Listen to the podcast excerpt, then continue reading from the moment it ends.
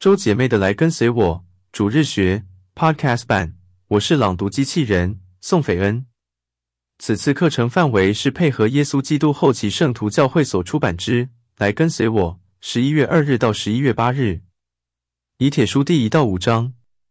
本音频由赵成怀取得周姐妹同意，改制 Podcast 版。若有疑虑或错误，请联系关于我的信箱。而此朗读也是由赵成怀最新开发、最贴近台湾男青年口音的朗读机器人宋斐恩，很开心在此为大家服务。这个星期的课程中，摩罗乃开始揭露亚列人的记录。我们学习亚列和他的哥哥如何并肩为了家庭的福祉来寻求神的帮助。我们也可以从神带领亚列人到应许的的方式，更了解天父如何在我们生活中带领我们。让我们课程开始吧。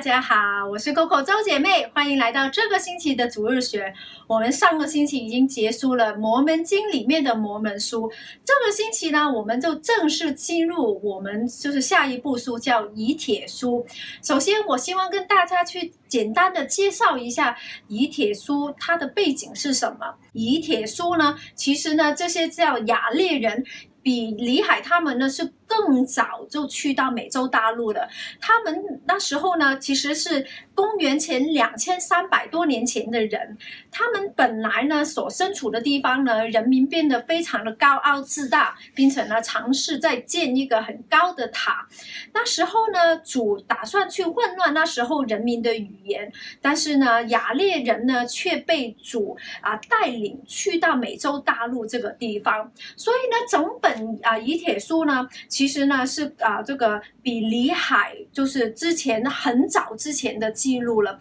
并且呢，为什么叫以铁书呢？因为呢，这个民族在美洲大陆以后呢，就变了，就是越来越多人，这些雅列人，最后呢，过了很多个世代以后呢。他们因为邪恶呢，最后被毁灭。但是他们被毁灭之前呢，他们这个亚利人最后一位先知就叫以铁，并且呢，以铁呢就把他所有知道的事情写在记录里面，并且呢，这些记录呢最后透过啊摩罗乃来揭露完成的。所以呢，就是现在有了我们这本以铁书。在这个星期的来跟从我里面的课程当中，是从以铁书的第一章到第五章。我希望把今天的课程呢分成两个部分。第一个部分呢，就是关于两兄弟怎么带领啊他的家庭呢，可以离开比较危险的地方，然后呢准备家庭去到应许地的。然后第二个部分呢，其实是比较跟这个记录，还有呢啊那些啊记录的见证人有关系的。我们就开始第一个部分吧。在以铁书的第一章里面呢，我们很快就看到，其实有两兄弟。这两兄弟呢，呃，弟弟的名字呢叫雅烈，但是呢，哥哥呢，在经文里面我们找不到他的名字。但是呢，我们也不需要太担心，因为呢。在后期时代啊，约瑟斯密这个先知呢，也是从启示当中呢知道了，其实亚列哥哥的名字。其实亚列哥哥的名字呢叫马洪烈摩林口梦，我希望没有读错。但是呢，因为其实他的名字很难读呢，所以我在这个啊。啊，讨论这些经文的女的时候呢，我还是会用呃亚列还有亚列的哥哥。在经文里面呢，我们也看到亚列跟他的哥哥呢，其实他们两个的。可能性格或是他们两个的角色啊，其实有一点不一样的。因为首先这个亚列这个弟弟呢，感觉呢他是很敏于观察身边所发生的事情，所以呢，如果有一些危险的事情呢要发生呢，他很快就知道了。还有呢，他呢是啊很勇于去马上发表意见，然后呢去想一个方法，然后去解决这个啊危啊这个解决危机的一个人。然后另外呢。亚列的哥哥呢，在经文里面提到呢，他是家庭里面呢，其实呢是与神非常接近的人，所以呢，他大概呢也是这个家庭灵性的领袖，并且呢，他是他那个亚列这个民族那个人民当中的先知。虽然呢，他们的这个。角色有一点不一样，但是我们可以看到他们两兄弟呢，就是肩并肩这样子去用他们就是不同的角色，还有他不同的本能，然后去为家去保护家庭。我们在第一章的经文里面呢，看到这个弟弟呢，他观察到这个附近有事情，有危险要发生了，所以呢，他马上。就是给主意给他哥哥，他哥哥呢就呼求神，然后呢，其实有三件事情呢，啊，因为这个弟弟的这个提议，所以呢，哥哥就呼求神了。所以第一件事情呢，就是呢，他弟弟看到，哎，不对劲了，神呢，因为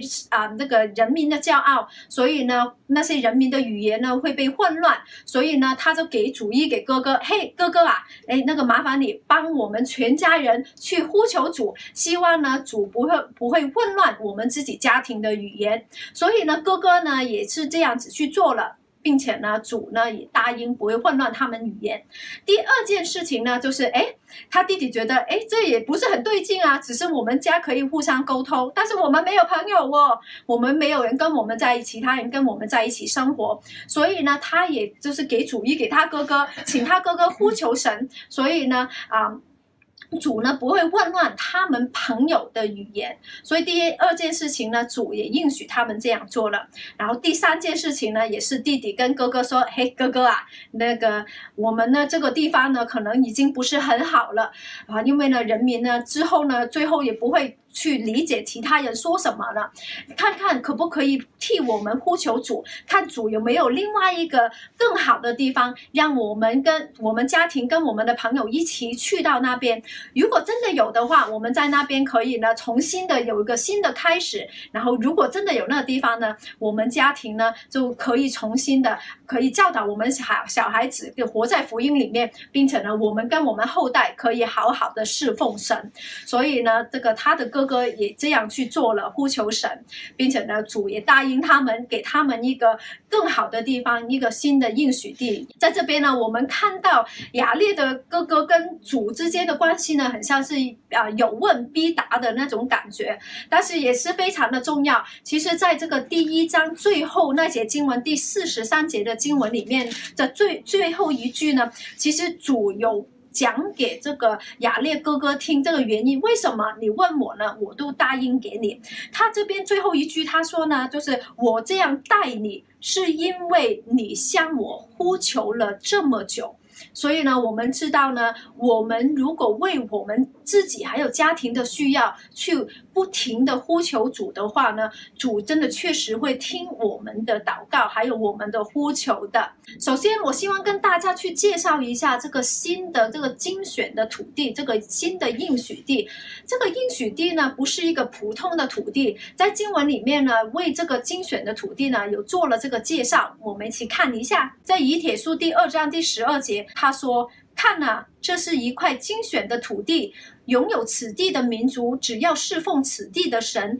以及我们所写的事情所显明的耶稣基督，就必免于奴役，免于仇竞，免于天下任何其他民族的欺凌。这段经文是非常重要的，因为当我们看到那些以啊亚列人去这个应许地的经过呢，其实呢不应该只是觉得哦，这个是一个古时的人的一个旅程，但是很重重要的，其实这个精选的土地呢。也象征着这个神的国度。我们刚刚在那个经文里面看到，其实这个土地呢，会比世界上任何的土地更美好、更精选。然后这个地方呢，也是用来侍奉神的，并且呢，在这个地方里面呢，我会我们会免于受奴役，然后被免于这个囚禁，还有免于这个被其他人欺负的。所以呢，这个地方也是这个。代表了这个神的国度，所以呢，我们可以看到，其实如果这个是代表神的国度的话，亚列人他们呢，这个旅程的经过呢，或是他们遇到的困难，他们所需要怎么去解决他们这个啊困难呢？其实也是代表了我们人生，当我们呢，就一步一步希望迈向天国的时候。我们遇到的可能会什么的困难，还有呢，我们应该怎么去解决这些困难的？首先呢，我们先看一下，就是主耶稣基督给他们一开始的一些指示。我们看一下经文，在以帖书第一章第四十二节，主这边跟雅列的哥哥说：“你这么做了以后，就是当雅列哥哥收集了那些物品，还有集合那些人口以后呢，就带领他们下去进入北面的山谷。我会在那里与你们会面，并且走在你们面前，进去一块比世上所有的土地都精选的土地。”我们要知道，耶稣基督他已经说好了，他会走在我们的前面。而在这个救恩计划里面呢，他确确实实也这样做了，因为呢，他成为了这个第一个克服死亡的人，因为他走在我们前面，他为我们开了我们所要走的路，所以呢，我们可以安心的就跟着他的这个啊步伐，然后呢，一步一步的，就是在这个往这个永生一步一步跟着耶稣基督走。另外一个很重要的就是主在这边呢，没有很就是完全的全部给。予牙列的哥哥，哎，这个你所有这个行程应该怎么走？相反呢，他只是给牙列的哥哥一步这个计划，就是哎，你们呢就一起就往北走，去北面的山谷里面，去到里面以后，我再给你进一步的指示。希望呢，我们每一个人都可以知道，很多时候呢，主不会让我们每一个人知道，我们人生以后一步一步啊，就是。怎么走这个整全面的这个啊蓝图？他可能呢没不会给我们说，哎，我们二十五岁做什么，二十八岁做什么，三十岁做什么？相反呢，他呢可能只是给我一我们一些很有限的一些啊。一个启示，让我们只是知道，哎，下一步我们应该怎么走。但是呢，希望呢，我们呢不会因为我们知道的很少而不愿意去走那第一步。因为呢，如果这些雅啊雅列哥哥们呢，因为他们觉得我们不知道以后怎么走，所以呢不愿意走的话呢，他们永远也不会。收到另外下一步的指示，但是相反呢，虽然可能我们生活上有时候知道的不多，但是呢，只要我们知道的一点点的，我们都愿意去做的话呢，主他会给予我们下一步的指示。在这边也是这样发生了，因为他们进去这个山谷里面呢，主确确实实的也成就是。啊，对他承诺了，他也实现了。就是去了三国以后，主也给他们进一步的指示，并且呢，我们在之后的经文当中呢，看到主呢也是就是不停的带领他们的，并且呢，我希望在这边跟大家去分享有一节经文呢，我觉得我之前常常去看以铁书的时候呢，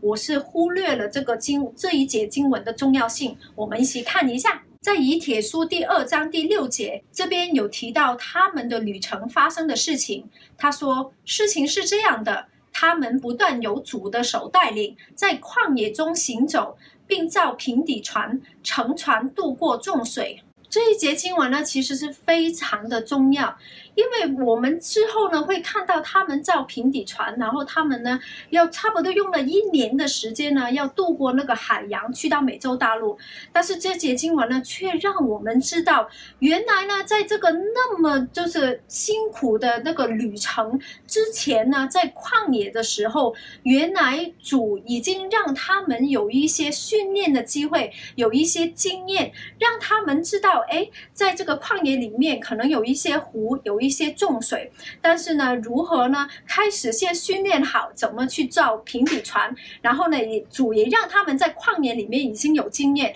让他们呢有机会在一些比较啊小的一些湖啊带一些水的地方呢，让他们用平底船先过一下，让他们感受一下。所以在这边我们看到，其实我们在生活中往往呢有一些可能有一些。挑战的出现，或者是有一些啊那些麻烦的事情要我们需要解决的，但是呢，可能往往这些事情呢，可能是主给予我们的祝福，让我们在当中呢可以得到经验，可以得到智慧，可以得到更强的能力，所以让我们呢可以更可以在人生当中，如果呢以后会遇到更大的考验的时候呢，我们可以有这个经验、能力跟智慧呢去解决以后会发生一些比较大。比较困难的事情。然后希望呢，我们用这个方法呢，去看待我们发生在我们生活上的，就是不同的这些挑战，还有麻烦事的时候呢，我们都可以用一个正正面的态度去面对，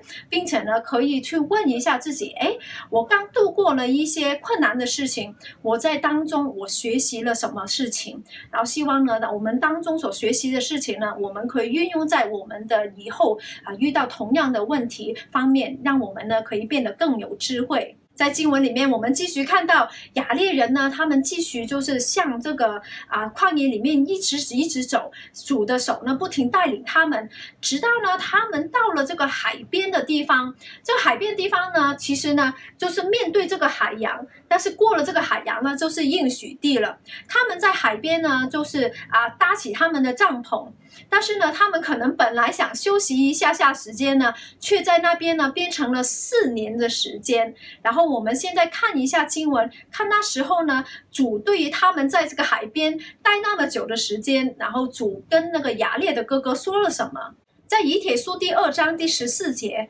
这边说，事情是这样的：四年终了时，主又到亚列的哥哥那里，站在云中和他谈话。主和亚列的哥哥谈了三个时辰，并因他不记得呼求主的名而惩戒他。第十五节，亚列的哥哥悔改了他所行的恶，并为同行的弟兄们呼求主的名。第十六节，主说：“去工作，照你们以前造平底船的样式造船。”我们在这边看到亚列的哥哥犯了一个错误，因为呢，在经文第二章第七节呢，我们看到主是不希望这些亚列人呢，在这个旅程当中呢停下来的，他希望呢他们可以一直呢努力的行进，然后直到呢他们到这个应许地那边。但是呢，因为亚列的哥哥他们呢，这个其实经过这个。旷野这个旅程呢，其实一点也不简单的，因为呢，他们呢需要在旷野里面呢，已经试过做这个造平底船，也试过在这个旷野里面呢，不停的走路，不停要渡过重水，所以呢，他们呢可能呢觉得哦自己有一点累，希望休息一下。但是呢，当他们看在那个海边休息得很舒服，并且看到这个海洋那么大，会想到哎。以后的路呢，可能很难走，所以他们呢，可能因为为以后有一点担心，也非也希望能慢慢在这边休息一下。但是这个过程呢，却让他们的进步呢，停留在同一个地方，就是四年那么久的时间。其实呢，我们也是一样。虽然呢，我们在这个身为基督徒，不代表我们的生活更舒服，相反呢，可能我们的生活呢，可能会更忙碌、更辛苦。但是希望呢，我们都知道，其实。主呢，不希望我们因此而停下来。有时候呢，我们呢，需要去学习如何去分配时间。然后这个也是我们这个救恩计划人生所需要学习的部分。但是呢，如果我们让自己停留在一个很轻松的地方，然后呢，希望呢啊轻松一下休息一下，然后很久的时间呢，其实这个呢，对于我们这个迈向这个去神的国度这个啊旅程呢，其实呢啊让我们没办法就是进步的。第二件事情呢，就是主在这边呢有在啊惩戒亚列的哥哥，因为亚列的哥哥没有呼求主。我其实呢，在我个人的想法当中呢，我相信呢，亚列的哥哥他身为一个先知，他虽然呢可能希望休息，但是呢，我相信他在这个四年的时间呢，应该也是有做祷告的。但是呢，我们要知道，有时候呢，我们做祷告。不代表呢，我们在呼求神的，并且呢，刚刚的经文当中呢，说到呢，其实呢，不是亚列的哥哥去找主，相反呢，是主去找亚列的哥哥跟他谈话的。我们做祈祷，可能呢，啊、我们其实说哦，很感谢今天在海边很舒服，很感谢今天我去了别人的帐篷里面跟其他人聊天，但是呢。主是希望我们每一个人呢，可以去呼求他，去呼求他帮助我们自己个人的灵性上面的进步，也希望啊，主也希望我们呼求他，让我帮助我们的家庭家人，让他们呢的灵性上面也可以进步的。所以呢，希望我们要记得，就是我们祷告的时候。不要忘了我们祷告里面要呼求神。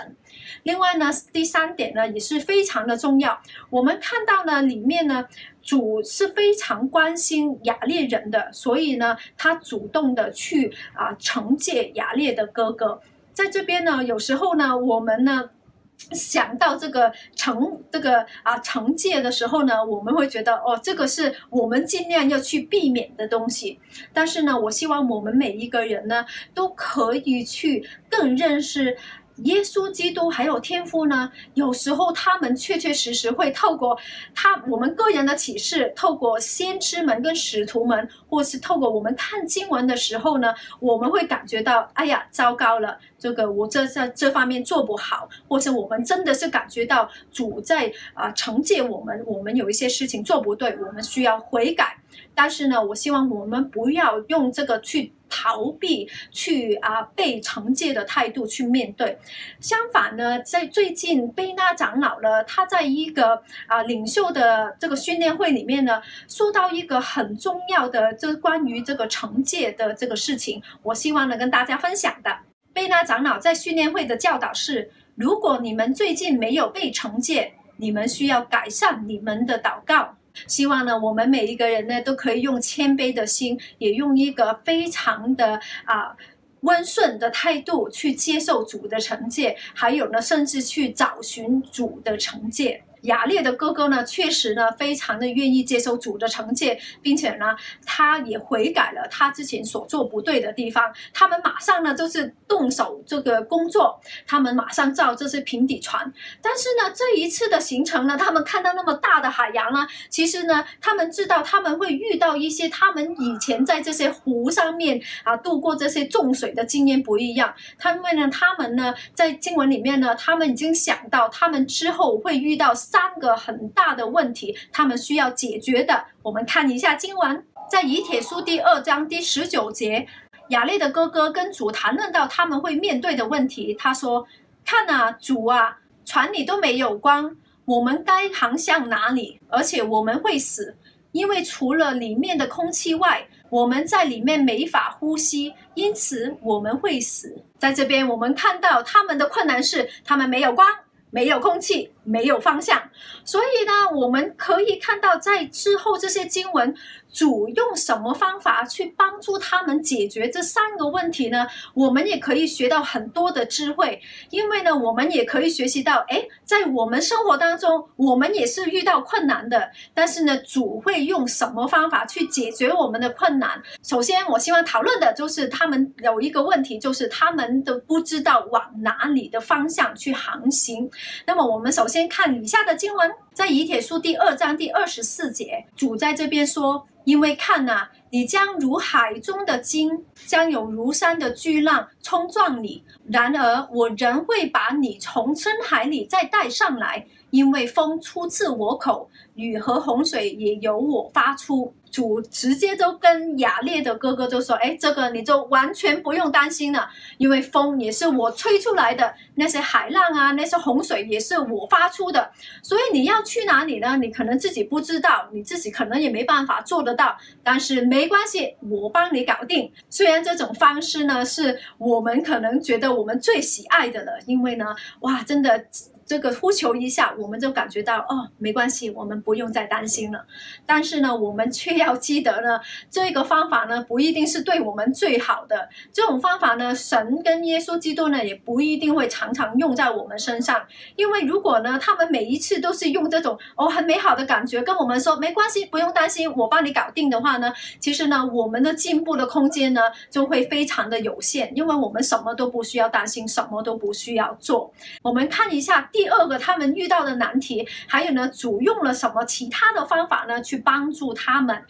这个难题呢，就是他们的船里面呢，怕不够空气。我们看一下经文呢，在以帖书第二章第二十节，主对亚列的哥哥说：“看呐，你们应该在船顶开个洞，船底也开个洞。你们没有空气难受时，就打开洞口，放进空气。如果水流进来淹到你们，看呐。”你们就关闭洞口，这样你们就不会死在洪水中。在这边，我们看到主帮助亚列哥哥的方法呢，就是给他一些很这个。精细很准确的一些指示，他应该怎么做？他跟亚列的哥哥说：“哎，这个 A B C D 这样，你就跟着这样做就没问题了。”这个方法呢，其实呢，就是代表了我们人生在我们遇到困难，呼求神的时候，然后呢，我们在我们的祈祷啊，在我们的经文研读啊，当我们生活着不同的事情当中接受到的，的个人启示，这些呢都是主给予我们的指引。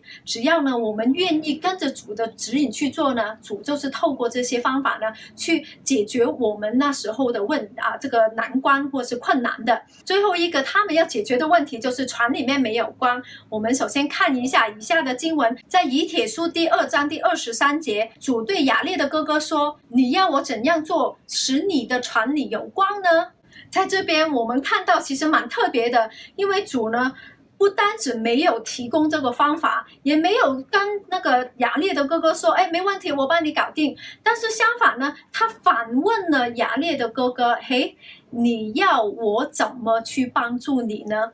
在这个呢，其实，在我们人生呢，可能我们不是特别喜欢主用这个方式的，因为呢，这个代表是我们遇到困难了，但是呢，我们求问主以后呢，反而呢，我们自己呢，没有感觉到这种感觉，就是哦。主跟天父呢，已经会帮我搞定，那个我已经感觉到非常的美好。然后我们也没有就是在不同的方面呢，受到个人的启示，告诉我们下一步应该怎么做。相反呢，可能我们什么都没有感觉到，到头来呢，我们自己还是要自己想办法，知道怎么去做。但是呢，我希望呢，大家呢，可以在这个时候呢，可以看这个经文，刚刚那个经文留意一下。因为呢，虽然呢，有时候这种情况会发生，可能也会常常的发生，但是呢，当我们感觉不到什么，很像感觉天父没有在回答我们祷告的时候呢，但是我们要记得经文里面他说，就是，哎，你要我为你做什么？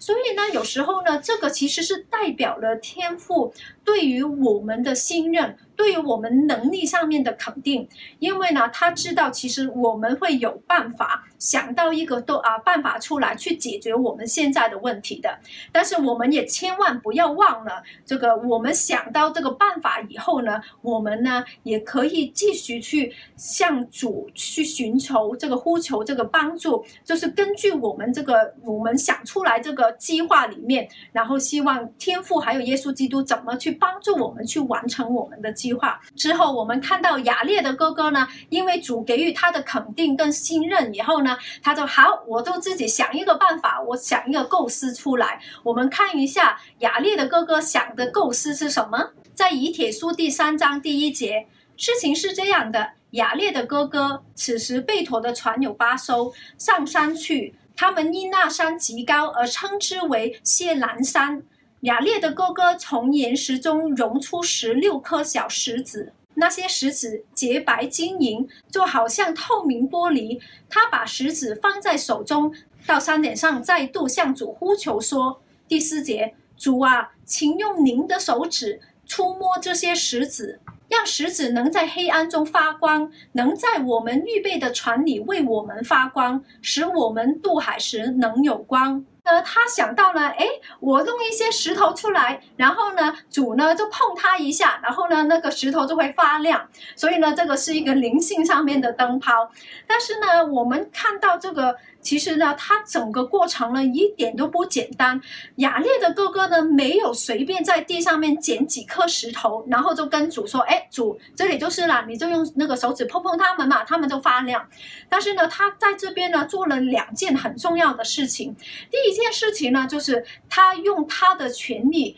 把这些弄出一些最好的石头出来，在经文里面呢，看到他是要把一些岩石呢融出来，然后这些融出来的石头呢，很像玻璃这样子去那么洁白、那么晶莹通透的。另外呢，他第二件事情呢，就是他没有在他普通的地方去呼求主，他是去到一个。极高的山上，还有呢，他是爬到这个山顶那边跟主沟通，向主呼求的。其实呢，在经文里面，我们会常常会看到有些山。当摩西呢要为他的人民向主呼求的时候呢，他要爬到这个西乃山上面跟主去沟通。所以呢，这个山呢都是有一个意义，就是在灵性上面的高点。所以呢，当我们就是去上一座山呢，就是代表我们愿意把我们自己变得更接近神。当我们尽了全力在灵性上面爬到山顶的时候呢，主他也愿意做他的部分，然后呢，他会愿意啊，这个降尊于贵，然后呢，去下到这个山顶那边跟我们沟通，帮助我们。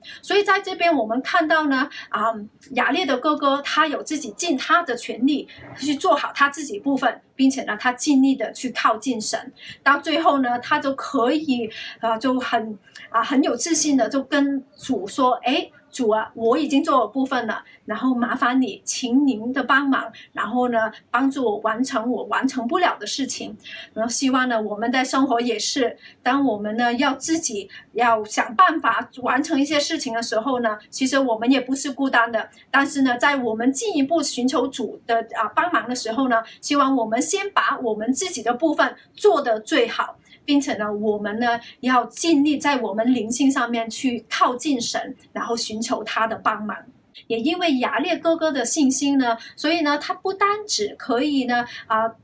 解决了他那时候问题，那些石头呢都可以发亮了，而且呢，他有这个经验，让这个信心呢已经可以足够到让他这个啊曼子可以把他面前已经拿走了，他已经可以有完全的自私，他不单只可以看到这个主还没有得到骨肉身体之前这个灵性啊身体的手指，并且他他也他也看到这个主整个身体整个容貌，还有很重要的主也在那边施助了他。现在我们进入第二个部分，就是在以铁书第三章，大概第二十一节开始，直到最后的这第五章最后的部分。在这个部分呢，我们看到亚列的哥哥，因为他的信心呢，他知道了很多的事情，他看到了很多的事情，他其实呢，把这些事情呢也记录了下来。但是呢，当摩罗乃呢，他打算去揭露这些的时候呢，其实主啊主呢有阻止了他，他跟摩罗乃说呢，就是。把这些事情呢要封起来，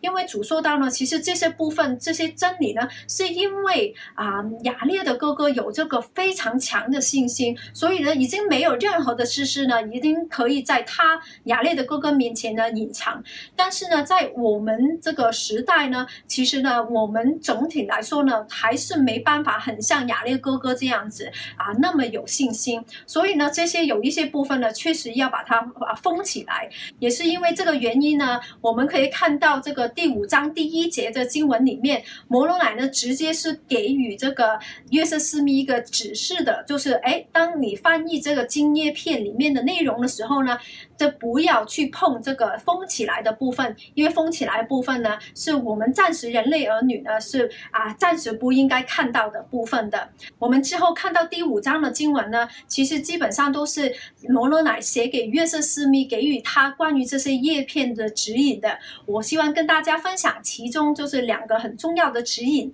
在以帖书第五章第二节，摩罗乃跟约瑟斯密说：“看啊，你也许会获得特许，把叶片拿给那些要帮助你公布这记录的人看。”第三节。这些叶片将借着神的大能显给三个人看，所以他们将确知这些事情是真的。就是因为刚刚这两节经文呢，所以我们现在才可以有这个摩门经的一开始的部分啊，就是啊摩门经简介这个部分的这个证人的证词。因为呢，我们刚刚第。第三节那边看到呢，啊，约瑟斯密呢要找三位的见证人，所以呢，这我们有三位证人的证词。然后刚刚在第二节那边呢提到，哎，有一些人可能帮助你你的事工里面的啊事情，所以呢，那些人呢可能如果得到主的允许呢，他们也可以有机会看到叶片。所以呢，我们都看到这个有八位人呢，他们有帮助约瑟斯密很多的，所以呢，他们呢也可以有机会看到这些叶片，并且留下他们对于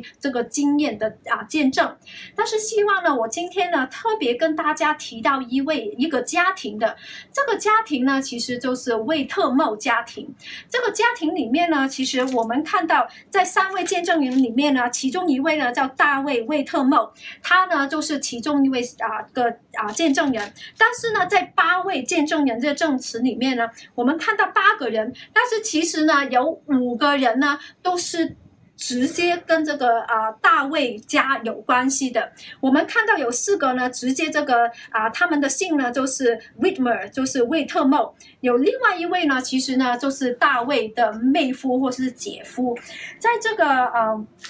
这个人这个家庭呢，其实真的帮助了约瑟很多，因为我们知道呢，约瑟一开始拿到摩门经，并且呢希望开始翻译的时候呢，他那时候本来是住在啊。宾夕凡尼亚州，我希望我读得对啊，这 Pennsylvania 这个叫 Harmony 的一个地方，但是在那边呢，他们呢就是开始慢慢受到迫害。但是在另外一边，这个在纽约州的一个叫 Fayette 的地方，就是大卫魏特茂这个住的地方。所以那时候大卫的家庭呢，愿意让啊约瑟斯密还有呢艾玛还有啊奥利佛，就是搬过去他们家那边。所以呢，他们家呢可以提供他这一个保护，一个安全的。地方，还有呢，可以照顾他们生活的所需，所以让他们呢可以呢专心去翻译摩门经的，并且呢，我们知道在教会成立当天呢，其实那个场所那个用地呢也是在大卫的家，在这边其实呢，我不单只会说到，哎，其实在，在啊见证人总共十一位里面呢，有六位是大卫家出来的，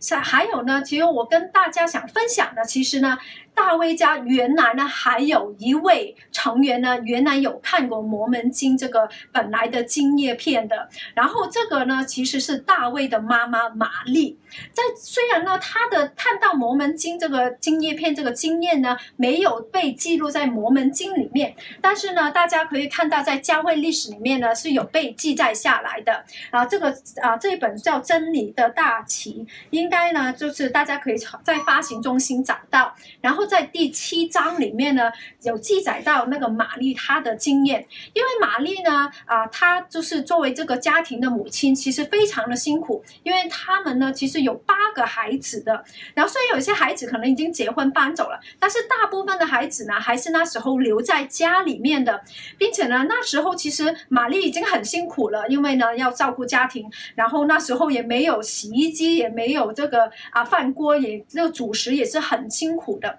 所以呢，那时候他本来已经很辛苦，但是呢，当约瑟斯密还有艾玛还有奥利佛呢去到他家呢，他的重担呢就更重了，并且呢，虽虽然呢，他是对于约瑟斯密的这个召唤是非常有见证，而且呢，他从来没有抱怨他所做，就是为家人还有为先知他们三呃，就是三个人翻译摩门经时候就是所做的付出，他一点都不抱怨。但是呢，因为他体力的问题，所以呢，他那时候。后呢，真的觉得非常的累，然后呢，觉得呢，他自己的很像越来越没办法胜任他那时候所做的工作。但是呢，就在他那么辛苦的时候呢，却来了一位啊使者，那个使者的名字叫摩罗乃，然后让他看到这个金叶片，并且呢，就是我在网上面呢找到一个英文的这个。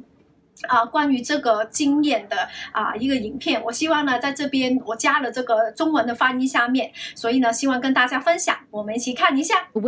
惠特茂有许多孩子，照料他们的生活所需，让玛丽每天都非常忙碌。但是玛丽从未抱怨，但她对于沉重的负担不胜负荷。有天，她去谷仓挤牛奶，看到一位扛着背带的陌生人，他起初是被陌生人吓到。但这位陌生人以亲切的口吻跟他说道，并向他解释正在他家里进行施工的重要性。他因此感到难以形容的快乐。那位使者把背带解开，向玛丽显示一些页面。他一页一页地显示给玛丽看，也让他看叶片的文字。使者鼓励玛丽要忍耐，以及要有信心，并需要继续扛起这个沉重的负担一段时间。使者应许玛丽，他的付出会带来祝福。玛丽若是忠心到底。她的奖励必是有的，而这位使者带着叶片出现，发生在三位证人与八位证人神圣经验之前。这为玛丽提供她灵性和体力所需要的安慰，帮助他继续推进施工。我们有时候确确实实也因为我们的施工呢，有时候因为我们的体力，有时候因为我们的实践，我们可能呢啊、呃，虽然很感谢有这个服务的机会，然后也知道我们蒙的很大的祝福，但是呢，我们有时候确确实实也感觉到很疲倦，或是呢感觉到这个我们在我们肩膀上面的负担，我们的重担的。但是呢，在这边，我希望我们每个人透过玛丽这个啊经验，可以知道，其实呢，主是知道我们每一个人的付出的。主也会知道我们在支持我们的丈夫，或是支持我们的妻子，让他们可以更放心去履行他们的召唤时候，我们所做这种默默的付出。然后主也会知道，当我们做这是我们在家庭里面或是在教会里面，我们所在尽力做我们召唤时候所遇到的疲倦、所遇到的烦恼、所遇到的重担，他也会知道的。我们呢，看到其实。是呢，因为主知道，所以呢，他派遣了这个使者摩罗乃，然后呢，去给予玛丽她那时候所需要的支持跟鼓励。在这个星期，我希望给大家的邀请呢，也是跟玛丽这个经验很有关系的。因为呢，我知道在教会里面呢，我们确确实实有时候啊，会有一些弟兄跟姐妹会感觉到很，因为事工的关系，感觉到很疲倦，很有挑战。或者是呢，啊，感觉到很大压力，很大的重担。但是呢，有时候我们在教会呢，看到很像每一个弟兄姐妹呢，都是很像笑容满面。我们呢，可能没有一百 percent 的能力去。看得出哪一个弟兄或是哪一个姐姐妹呢，正需要我们的帮忙。但是呢，啊，相反，我们用另外一个角度去看，我们其实可以一百个 percent 可以肯定可以选择做的事情呢，就是我们每一个人尽力在教会里面成为很像摩罗乃使者这样子，让我们每一个人在教会里面看到那些所有每一个愿意在神国里面、愿意在教会里面为神为。神的召唤所做出付出努力的弟兄跟姐妹，让我们更愿意的说出感谢的说话、肯定的说话、支持的说话，还有安慰的说话，让他们呢，每一个人都可以在我们的话语里面，在他们需要的时候，然后呢，可以得到支持跟鼓励。我知道呢，我们在这个神国里面呢，我们是要彼此去相爱。彼此去鼓励，彼此去支持对方的。我们在这边已经结束我们今天的课程了。我们下个星期的课程呢，就在以铁书第六章那边开始。我们会继续去回到亚利人他们呢，这个渡过海洋这个经过，并且呢，他们去到应许地的时候发生什么事情？很期待下个星期继续跟大家讨论经文。我们下星期见哦，拜拜。本周的周姐妹的来跟随我主日学已结束。本集参考资料有：玛丽惠特茂的看到金叶片的经验口述与影片，详细影片连结请回周姐妹的 YouTube 影片。关于我点击，请大家订阅这频道和加入 Facebook 的来跟随我主日学群组收看每周的影片。特别感谢百汉阳大学宗教部教授们 Brother Miller、David J. Ridges 和不同兄弟姐妹有关摩尔门经的教导。音乐和图片来自教会网站。YouTube Thumbnail 图片来自 Canva 点 com。本视频仅表达个人意见，如有不正确或冒犯的地方，与神的教会和福音无关。感谢您的收听，祝您有美好的一天。我是斐恩，再会。